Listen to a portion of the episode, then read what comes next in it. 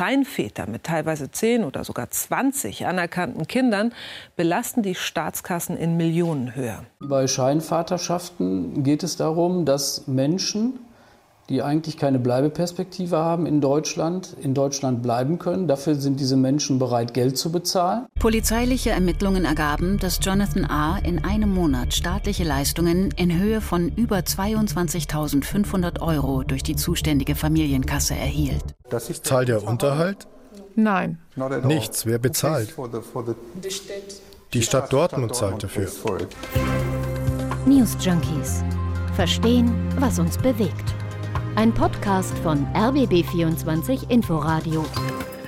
Zehntausende Fälle sollen das im Jahr sein, in denen Väter Kinder anerkennen, die gar nicht ihre sind und mit denen sie auch gar nichts zu tun haben, wo sie bezahlt werden dafür, eine Vaterschaft anzuerkennen, damit die Frau, ihr Kind, ihre Familie in Deutschland bleiben oder nach Deutschland kommen können. Scheinväter also. Nochmal anders erklärt vielleicht, eine Frau ist schwanger oder hat ein Kind und ein Mann, der die deutsche Staatsbürgerschaft hat, der sagt jetzt gegenüber den Behörden, ja, ich bin der Vater, das ist mein Kind.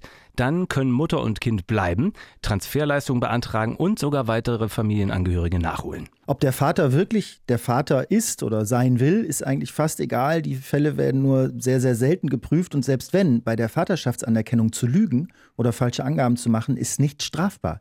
Es gibt Männer, die haben zig Kinder von verschiedensten Frauen als ihre anerkannt. Und möglich wird das alles durch eine Gesetzeslücke, die nur sehr schwer zu schließen ist. Dieses Phänomen der Scheinväter, es findet teils organisiert durch Familienstrukturen statt, es geht teilweise mit Zwangsprostitution einher und in bestimmten Fällen ist es ein richtiges System, sind es regelrechte Organisationen, die das koordinieren. Wie genau das funktioniert und warum es so schwer ist, das zu ändern, das haben unsere Fernsehkollegen Olaf Sundermeier und Chris Hums recherchiert und dazu eine Reportage gedreht, die gestern im ARD-Magazin Kontraste lief. Wir haben uns die Reportage angesehen und uns vom Kollegen Hums auch nochmal ganz genau erzählen lassen, was sie alles heraus herausgefunden haben. Und darüber, über Scheinväter und das System dahinter, sprechen wir jetzt und heute bei den News Junkies an diesem Freitag, den 23. Februar. Ich bin Hendrik Schröder. Und mein Name ist Christoph Schrag. Hallo.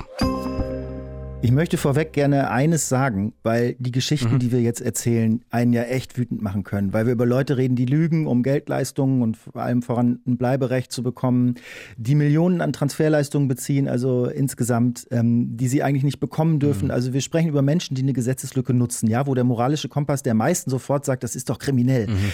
Aber ich finde, bei aller berechtigten Empörung darüber darf man wirklich nicht vergessen, dass diese Menschen meistens aus prekären Verhältnissen in ihren Herkunftsländern kommen und am Ende einfach nur versuchen, ihre Lebenssituation zu verbessern.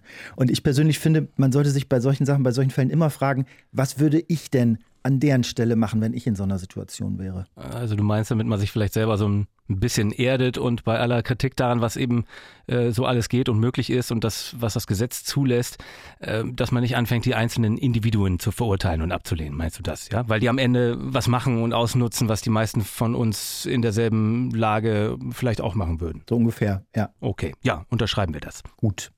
Also zur Sache. Väter erkennen Kinder an, die gar nicht ihre sind, damit die Mütter hier bleiben und weitere Verwandte nachholen können und werden dafür bezahlt, also die Väter. Und Chris Hums und Olaf Sundermeier haben herausgefunden, es geht hauptsächlich um drei Regionen, aus denen die Mütter kommen. Aus Vietnam, aus Westafrika, da hauptsächlich Nigeria und aus Balkanländern wie Bosnien. Und die Strukturen und Geschäftsmodelle sind dabei ein bisschen unterschiedlich. Bei den Menschen vom Balkan ist es tendenziell über familiäre Strukturen organisiert. Das sind also Männer, die während der Jugoslawienkriege beispielsweise hergekommen sind, mittlerweile die deutsche Staatsbürgerschaft haben und gezielt sozusagen angeworben werden dafür. Und oft sind es Menschen, die obdachlos sind, die gerade aus dem Gefängnis kommen, die Geldprobleme haben und deswegen auch empfänglich sind für so ein Angebot. Chris Hums erklärt, wer diese Männer sind. Die Väter muss man unterschiedlich betrachten. Bei den Vietnamesen äh, ist es eher so, erklärt uns die Staatsanwaltschaft, äh, dass es sich um Leute ähm, aus einem kriminellen Milieu eher handelt, Leute, die aus dem Gefängnis kommen, äh, irgendwie äh, sich zurechtfinden müssen äh, im neuen Leben, oft finanzielle Probleme haben und dann für ein paar tausend Euro sagen, okay, das ist jetzt erstmal nicht wirklich illegal, dann erkenne ich halt das Kind an und ähm, dann vielleicht ein zweites, ein drittes, ein viertes Kind und kommen dann so entsprechend über die Runden. Diese Leute äh, werden angesprochen oder diese Väter werden angesprochen dann eben von äh, Clanstrukturen, vietnamesischen Clanstrukturen. Ähm, da gibt es so eine Art Netzwerk, man hat Telefonnummern, man weiß, an wen man sich hier wenden muss, wenn man wieder eine Frau hat, ähm, die man, äh, der man ein Bleiberecht in Deutschland organisieren will. Bei den Leuten aus Westafrika ähm, geht es äh, eher um Männer, die selbst aus Westafrika stammen, die hier in Deutschland leben, einen deutschen Pass haben, oft auch mit deutschen Frauen verheiratet sind. Das, entsprechend haben sie dann einen deutschen Pass erhalten, ähm, die meistens ähm, selbst Sozialhilfeempfänger sind. Ähm, deswegen ähm, können die auch nicht gepfändert werden. Äh, da taucht dann die Unterhaltsfrage nicht auf. Das übernimmt dann automatisch entsprechend der Staat. Die werden zwar kontrolliert, logisch, ob die irgendwann mal mehr Geld verdienen, damit sie entsprechend äh, selbst zur Kasse gebeten werden können.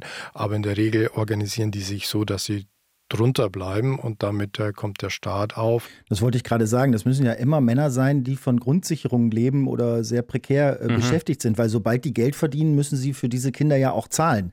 Äh, wenn die Mutter für sich und ihr Kind Geld beantragt, und das machen die meisten dann ja, das zeigt der Film ja auch, dann werden die Väter vom Amt ja ganz genau geprüft, ob sie nicht was abdrücken müssen. Ja, das ist so, aber das wissen die auch, sagt äh, Chris Hums. In den meisten Fällen ist es wohl so, dass die Väter sehr wohl wissen, äh, dass sie unter einer gewissen Grenze bleiben müssen und sich dann ihr Leben auch entsprechend gestalten.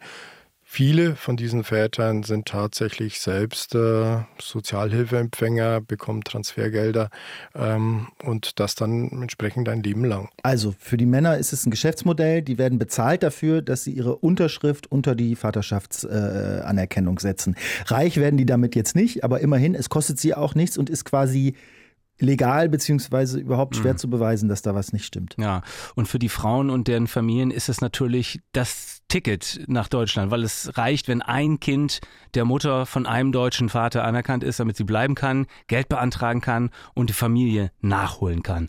Äh, Chris Hums sagt, dass die äh, Mütter ja auch im Prinzip ein Geschäft damit machen, dass sie eben ein Bleiberecht in Deutschland bekommen und mit dem Bleiberecht äh, über die Kinder sozusagen ähm, können sie dann in Deutschland auch auf die Sozialkassen zugreifen mit den Kindern zusammen und sie können wiederum Leute nachholen. Also das heißt, äh, wenn noch andere Geschwisterkinder im Ausland leben, dann haben die auch ein Bleiberecht in Deutschland.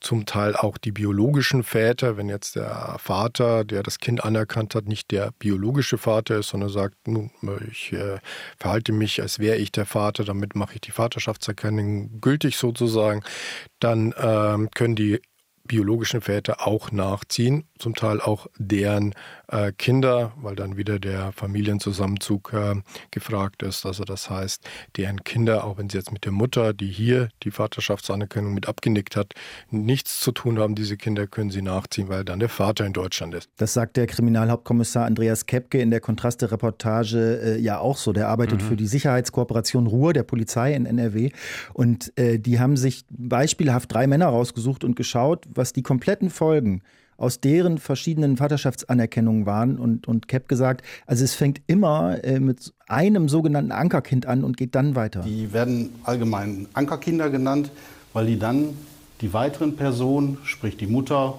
den eigentlichen Lebensgefährten und weitere Geschwisterkinder mit einem Aufenthaltsstatus versorgen, also sozusagen der Anker für die in Deutschland sind, sodass wir sagen können, dass äh, über diese drei Männer letztendlich 160 Personen äh, einen Aufenthaltsstatus in Deutschland bekommen haben. Die Autoren des Films sagen übrigens, das sind 150 Millionen Euro pro Jahr, die die Sozialkassen in diesem Rahmen auszahlen. Also jetzt nicht nur wegen krass, dieser ja. drei Männer da, sondern mhm. insgesamt. Also mhm. an Leute, die aufgrund von Scheinvaterschaften hier sind und Bürgergeld, Feuer, Hartz IV und ähnliches bekommen dann. Aus den Tabellen, was den Menschen zusteht an Bürgergeld, an äh, Energiekosten, an Kindergeld, an Kindergeldzuschlägen, kann man durchaus sagen, dass allein dieser Mann Kosten für, den, für die Sozialkasten äh, von deutlich mehr als 1,5 Millionen Euro im Jahr verursacht. Kriminalhauptkommissar Andreas Kepke nochmal mit einem Beispiel mhm. eines Mannes, der da äh, sehr umtriebig äh, ist in Sachen Vaterschaftsanerkennung. So, hat er gezeigt, 160 Personen bekommen da einen Aufenthaltsstatus, weil da in dem Beispiel sind es dann drei Männer, äh, die als Scheinväter agieren. Also drei Männer äh, sorgen für 160 Personen und insgesamt nochmal die Zahl 150 Millionen Euro im Jahr, das ist die Schätzung, die Hochrechnung, zahlen die Sozialkassen insgesamt an Scheinangehörige von Scheinvätern. Also das ist, wenn man sich die Zahlen mal durch den Kopf gehen lässt, das ist schon völlig irre, dieses ganze System. Äh, wir müssen uns mal anschauen, warum das überhaupt eigentlich geht und warum das nicht wirklich illegal ist. Also wir haben eine Gesetzeslage in Deutschland, die besagt, ich muss nicht der biologische Vater sein, um ein Kind anzuerkennen. Mhm. Also es reicht, wenn Vater und Mutter erklären, wir sind in einer Beziehung, und die Mutter hat eben dieses Kind und der Lebenspartner der Mutter nimmt die Vaterschaft an. Und wenn er nicht noch ein anderer biologischer Vater ist, der da Einsprüche hat oder sich vorher schon meldet oder so, mhm. dann, dann, dann ist das so. Dann hinterfragen die Behörden das in der Regel nicht. Äh, wenn man das alles akzeptiert, die Aussage, und meistens ist es so, ja, das ist nun mal äh, die Aussage und damit äh, ist das äh, okay, dann wird der Stempel gegeben, die Urkunde wird ausgestellt, die Vaterschaft ist anerkannt. Ja, da steht ja auch das Kindeswohl im Vordergrund. Und du kannst aber auch eine Vaterschaftsbeurkundung nicht mehr rückgängig machen. Also ist ein Kind einmal von einem deutschen Vater anerkannt, können die Behörden das nicht mehr einseitig aufheben. Gut, das mag ja auch seine Gründe haben, mhm. äh, auch da, dass die Behörden das so selten prüfen. Ne? Das kann man schon nachvollziehen, weil, weil es halt mega schwer ist, da Betrug nachzuweisen. Nachzuweisen, dass der Vater nicht ja. in einer Beziehung mit der Frau ist und gar nicht vorhat, sich um dieses Kind zu ja. kümmern. Und das würde aber wahnsinnig viel Arbeit äh, machen, dem, dem nachzugehen. Aber ich meine, prüfen können die Behörden theoretisch schon etwas. Also das sagt Holmes ja auch.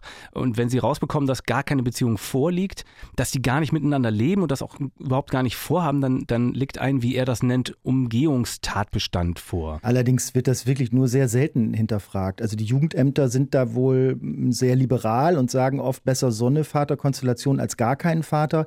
Die Ausländerbehörden gucken anscheinend etwas genauer hin in manchen Fällen, aber es ist natürlich ein riesiger Aufwand, den die Behörden gar nicht immer äh, machen können, sagt Holmes. Das heißt, die Prüfung könnte so aussehen, dass man sich alle Akten über diese Person, die in Deutschland vorliegen, äh, einholt. Das heißt, klar, erstmal Pass, äh, Aufenthaltsgenehmigung, ähm, alles, was an, an, Dokumenten da ist, wie viele Väter hat derjenige schon anerkannt. Da gibt es kein Zentralregister. Das heißt, dann muss man tatsächlich äh, meinetwegen im Heimatort desjenigen, der die Vaterschaftsanerkennung haben will, nachfragen. Das ist dann ein bürokratischer Akt, äh, der bedeutet Aufwand.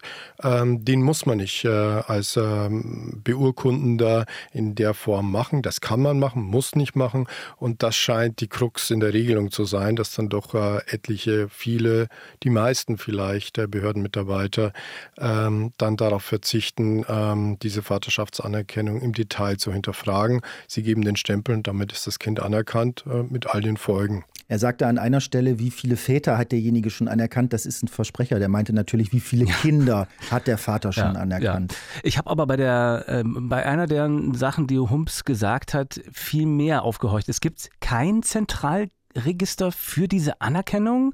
Also man kann nicht zentral irgendwo nachschauen, wie viele Kinder hat dieser Mann schon anerkannt. Das ist doch, glaube ich, eine äh, zentrale Aussage, oder? Weil äh, wenn man das mit einem Klick nachschauen könnte und dann sieht man, dieser Mann hat jetzt das vierte Kind, die vierte Vaterschaft oder meinetwegen fünfte, zehnte von der vierten Frau anerkannt.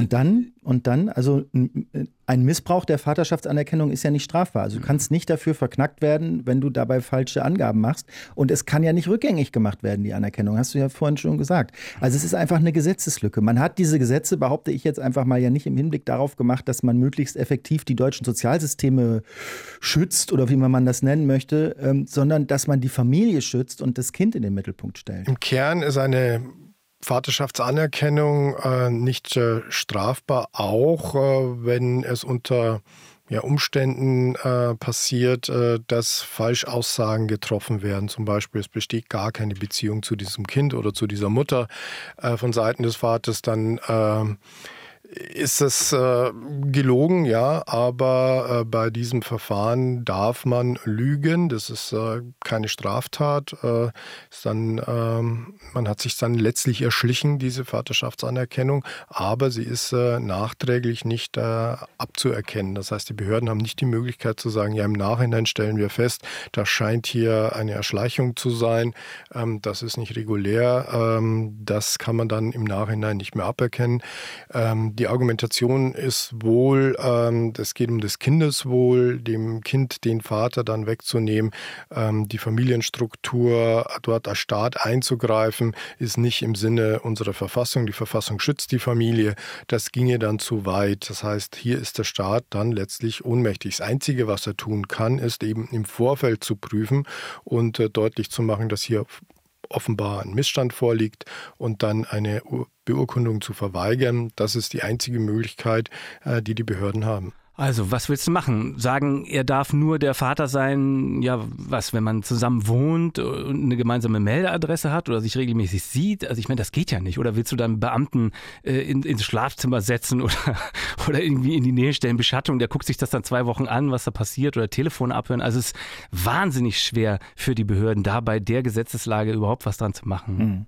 Es ist jetzt natürlich so, dass die Fernsehkollegen das alles zwar zusammengetragen und zusammengefasst und abgebildet haben, mit vielen Leuten gesprochen haben, auch dargestellt haben, welche Dimension das hat in ihrer Reportage, aber das Phänomen an sich ist nicht neu und ist den Behörden auch bekannt. Und es ist auch nicht so, dass man nicht versuchen würde, gesetzlich da was zu machen. Es gab schon diverse Anläufe in der Vergangenheit, ähm, das neu zu regeln gesetzlich. Äh, das ist äh, zum Teil dann wieder kassiert worden vom Bundesverwaltungsgericht.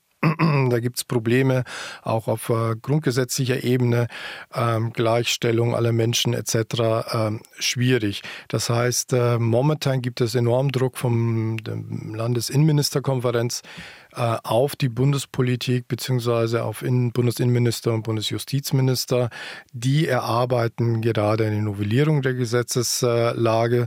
Man versucht im Vorfeld der Anerkennungen ähm, Neuregelungen zu schaffen. Das heißt, man will die Behörden verpflichten, dass sie möglichst viele Dokumente, Informationen über die Person einholen, äh, egal ob ich das jetzt über den Notar mache, ob ich, ob ich so über das Jugendamt gehe, über das Standesamt gehe, als Vater, als Mutter, ähm, dass diese Behörden, äh, diejenigen, die beurkunden, möglichst viele Informationen verpflichtend einholen müssen. Da ist zentral die Ausländerbehörde, ähm, dass die alle Dateninformationen, die da sind, äh, übermittelt, ähm, dann auf Basis der Informationen, die da sind, abprüft, ob die Aussagen so überhaupt stimmen können. Und wenn es da ähm, ja, Irritationen gibt, äh, Merkwürdigkeiten gibt, dann kann ein äh, Behördenleiter beziehungsweise der Beurkundende sagen, nein, diese Anerkennung vollziehe ich nicht. Äh, und dann muss es dann auf nächste Ebene dann letztlich vor, gerichtlich, vor Gericht geklärt werden. Aber der Durchmarsch, das Einfache, ich gehe jetzt mal dorthin und äh, lass dieses Kind anerkennen, das wird dann so nicht mehr möglich sein. Auf dieser Ebene versucht man, die Lösung hinzubekommen.